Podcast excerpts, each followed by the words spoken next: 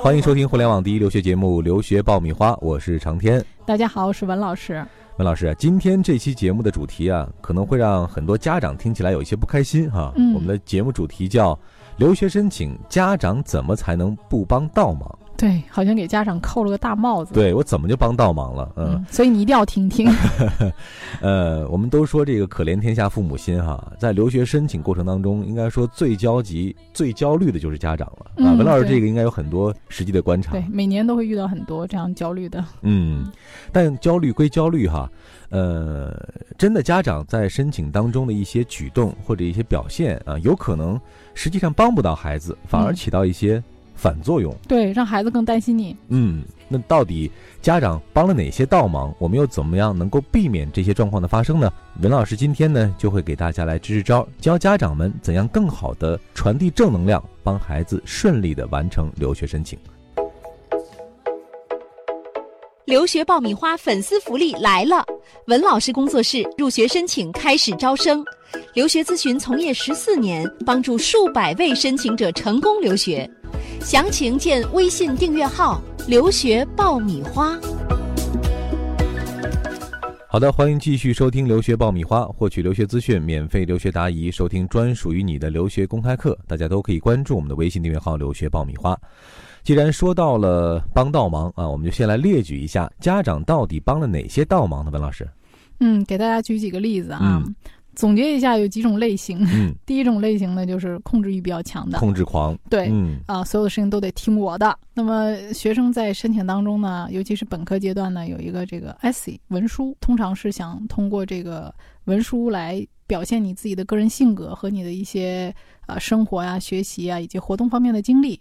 呃，那么很多家长呢，他就会觉得，哎，这个孩子写的不够高大上。嗯 比如说啊，我们有一个学生他参加了一个公益活动啊，就是社区呢银行开了一个这个信用卡，然后呢在社区里面做推广。当然，这个推广呢跟社区的一些服务啊，还有这个生活上啊都有一定的便利条件，嗯所以他就参与了这样的一个呃推广的活动，并且嗯参与了也挺长的一段时间。但是家长呢看完这个故事之后觉得，哎呀，这个比较 low 啊！你看嗯就是个发单的嘛。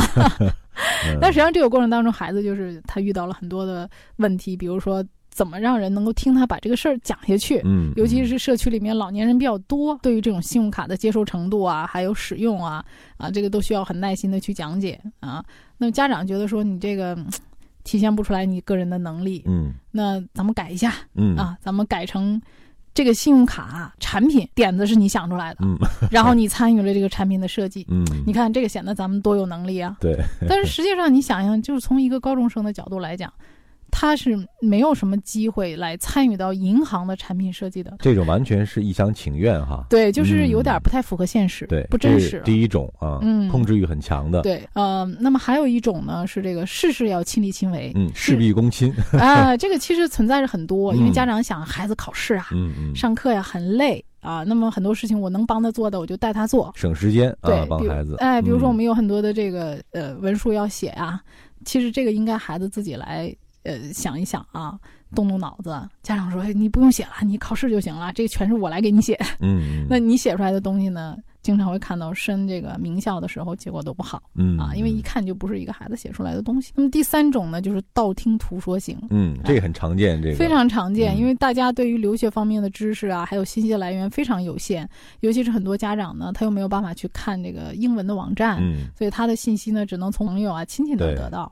呃，所以经常我们就接到一听个谁谁谁说，啊对，然后经常说，哎，我听那个谁谁谁有人跟我说嗯怎么怎么样，哎，文老师，你说他为什么这么跟我说呢？嗯 我经常就说，你要看你这个信息来源嗯啊，是不是可靠的。嗯啊，一些不准确的信息来源会给你造成无谓的一些困扰啊。比如说，有的学生他现在的成绩呢，可能只能申请美国这个一百以后的，或者说八九十名的。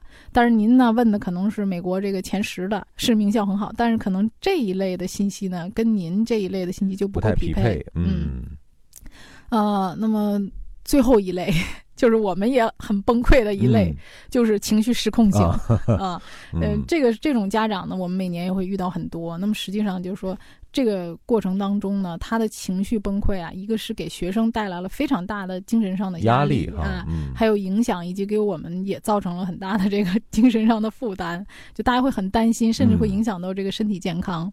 嗯，比如说我们去年有一位家长，其实孩子成绩非常好，托福一百一，但是这个家长呢，我就从刚开始在我们这儿办理的时候，我就一直在跟他说，呃，我说你不要总拿别人的孩子跟你的孩子做比较，你的孩子已经非常好了，那。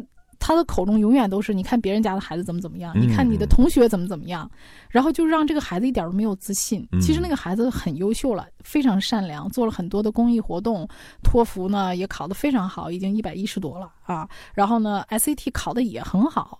但是他呢，就是你想人就永远有比你高的，是吧？你永远看着那最高的，那你就永远觉得你自己孩子不好。那么孩子在家长眼中呢，他找不到那个自信和认可。其实孩子很多时候他是需要家长的认可的，没错啊。那么这个家长呢，在这个申请过程当中啊，就他比那个孩子还着急，这个完全能理解。但是他那个情绪控制的就非常不好，就一宿一宿的睡不着觉。而他睡不着觉呢，他就找这孩子聊天儿。就是他晚上的时候说他他女儿跟着他也焦虑，也晚上睡不着觉。那你说你这样是不是就给孩子第二天的上课呀，包括申请都带来很大的焦虑啊？那么就是说这个进而就影响到了他的选校，因为家长过度焦虑，老怕这孩子没学校上，老说哎呀，老师我们这个选校是不是这个呃有点过激啦？选的是不是太高啦？我们是不是得选一保底的呀？最后呢，这个家长就。到最后要递交申请的时候，要做异地啊，申请的时候只能决定一所学校。嗯，他就一直在那纠结纠结，选择恐惧，在最后的一分钟，他才决定异地哪一所学校啊。而他异地的最后的方案呢是稳妥，而这个学校呢并不是这个孩子喜欢的。嗯啊，所以这个家长其实是集合了这个呃权威型的，就是他没有听孩子的想法，就是说我一定要让你稳啊，能拿到录取，能去上。啊，当然他选的学校，学校本身是没问题的，嗯啊，但是后来他选完之后，孩子说了一句话什么呢？说我现在多么盼望这个学校不录取我呀！啊，所以你想，他这个感觉是白下功夫哈，孩子并不领情。对对，就就听到这个话，我我感觉很悲哀啊啊！因为到最后，我们确实我们在中间给他做了很多的工作，但是确实家长的情绪上来讲，包括这个家长中间进了两次医院，哦，血压太高。他他是什么呢？没有人刺激他，他自己在单位的时候想想想想想，瞎琢磨琢磨琢磨就啊，然后在网上搜一个信息，哎呀，就考了多少分，然后就落榜了。经常我们每年会看到这种说什么 SAT 满分、托福满分，然后常青藤名校就全给拒了，哎呀，就心里就慌的不得了啊！这个周围有多少多少人？你看，呃，哪个活动比我强啊？啊，就是他把每个人身上最亮的那个点挑出来，集合在一起跟他孩子比。他臆想出来了一个强大的。对手对假想敌对，然后又跟孩子在。不停的去这个施加压力，对，然后呃，甚至就跟孩子哭诉啊，然后说我这个压力有多大呀，等等这些，包括这个还有一些家长什么呢？就是经济上，我认为应该给孩子一个呃比较安安定的这么一个呃后盾啊，让学生就当然家长都希望你出去之后不要乱花钱，但是在这方面呢，在申请的时候呢，也不要给孩子过大的压力，嗯啊，因为你在经济上如果没有一个很好的后盾，他在选校的时候就会非常顾忌。比如说我们现在有的家长就会说啊，你一定要在费用在。多少多少钱以内的？嗯，其实他不缺钱，嗯啊，但是他就是想让这孩子就省点钱，对，呃，别初衷是好的哈。对，他说：“你看纽约这个地方啊，啊，那个消费很高啊，然后说好像花花世界。”记得文老师之前讲过一个案例，就是这个家长。经济状况其实还不错，但是过于想给孩子施加这种呃要省钱、要节省的这样的一个概念，对，反而让孩子去了之后那边变得过分的节俭啊，以至于和周边的人在交际的时候都会显得有一些吝啬或者有一些苛刻，反倒是让孩子呃陷入了一种不必要的这样的一种状况里，而且很孤立啊，就是交不到朋友。这几种家长，我觉得说在。呃，我们申请留学的过程当中呢，是需要尽可能的去避免这些情况的发生的。嗯，那么孩子呢，他属于一个青春期啊，那么你要给他一个做主人翁的呃这个意识，很多事情呢抓一个大方向就可以了。比如说在选择中介方面，你去给他多看一看，嗯，选择两到三家你认为比较靠谱的，嗯，然后让孩子再去谈一谈，嗯，那么这个。前期的筛选工作你是可以做的，那么后期的决定呢，还是让孩子来做决定。嗯，那么你给他一个大的方向，让他从中间呢小细节让孩子自己去填充。嗯，比如说专业方面，你也不一定说，哎呀，我就让你学会计啊，这个好找工作。你可以给他界定为商科，然后呢，你从商科里面再去选你感兴趣的。嗯，或者说理工科啊，就给孩子一个比较大的一个空间，嗯啊，让他自己慢慢的去思考。一定的自由度和一定的自主性哈。对嗯我觉得很多人他忽略了一个思考的过程，大家过度的在于啊、重视这个结果，嗯，没有在乎说这个孩子他在整个过程当中一个思考。觉得留学申请本身是一个重新认知自己的一个过程对啊。但如果说这个过程省略掉了，可能你又会带着以前的一些呃，并不是适合你的一些标签，或者说并不是适合你的一些评价，嗯，进入到了一个新的阶段，反而不是一件很有利的事情。因为你要发现自己嘛，那嗯那你这个过程当中，你肯定要去了解学校，了解各个专业。其实这个过程也是他自我挖掘、也是孩子的一种成长。啊对他的一个成长。嗯啊，前面我们用了很大的篇幅啊，算是在吐槽哈，其实也不是吐槽了啊，主要是给各位家长来提醒哈，就是尽量避免出现上述的这样一些情况啊。嗯那说完了不好的方面呢，我们再来给一些正向的引导啊，嗯比如说在申请过程当中，家长应该去做些什么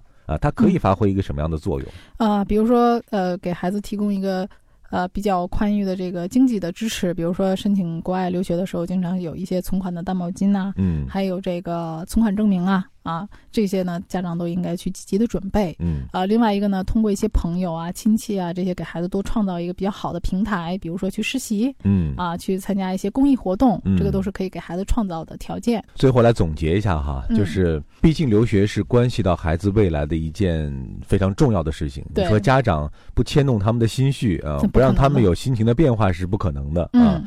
但是在这个前提之下，我们怎么样更好的？首先，控制自己的情绪，嗯。然后呢，通过非常科学的渠道和方法去了解信息，帮助学生去建立自信啊，对。有序有效的去进行留学的准备。而且要传递一个正能量，因为嗯我觉得家庭呢是学生的第一个学校，嗯。家长的他的这个榜样的力量给孩子是一个非常大的一个影响，因为很有嗯强大的感染力，所以你要做一个坚强的父母，对无，论在精神上还是遇到挫折上，你要首先第一个比孩子还要坚强。嗯，如果你比孩子还脆弱的话，那孩子更挺不住了。对，嗯最后我们用一句话来结束，也之前文老师提到的，每一个成功申请的孩子背后，其实都有一个非常成功的家长哈。对，我们也希望此刻正在准备申请的你的家庭里，你能够成为孩子最坚强的那个后盾。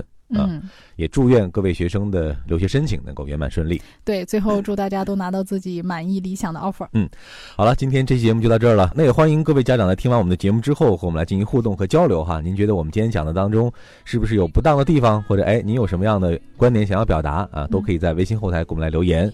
同时呢，获取留学资讯、免费留学答疑、收听专属于你的留学公开课，大家都可以关注我们的微信订阅号“留学爆米花”。我们下一期再会。下期再会。「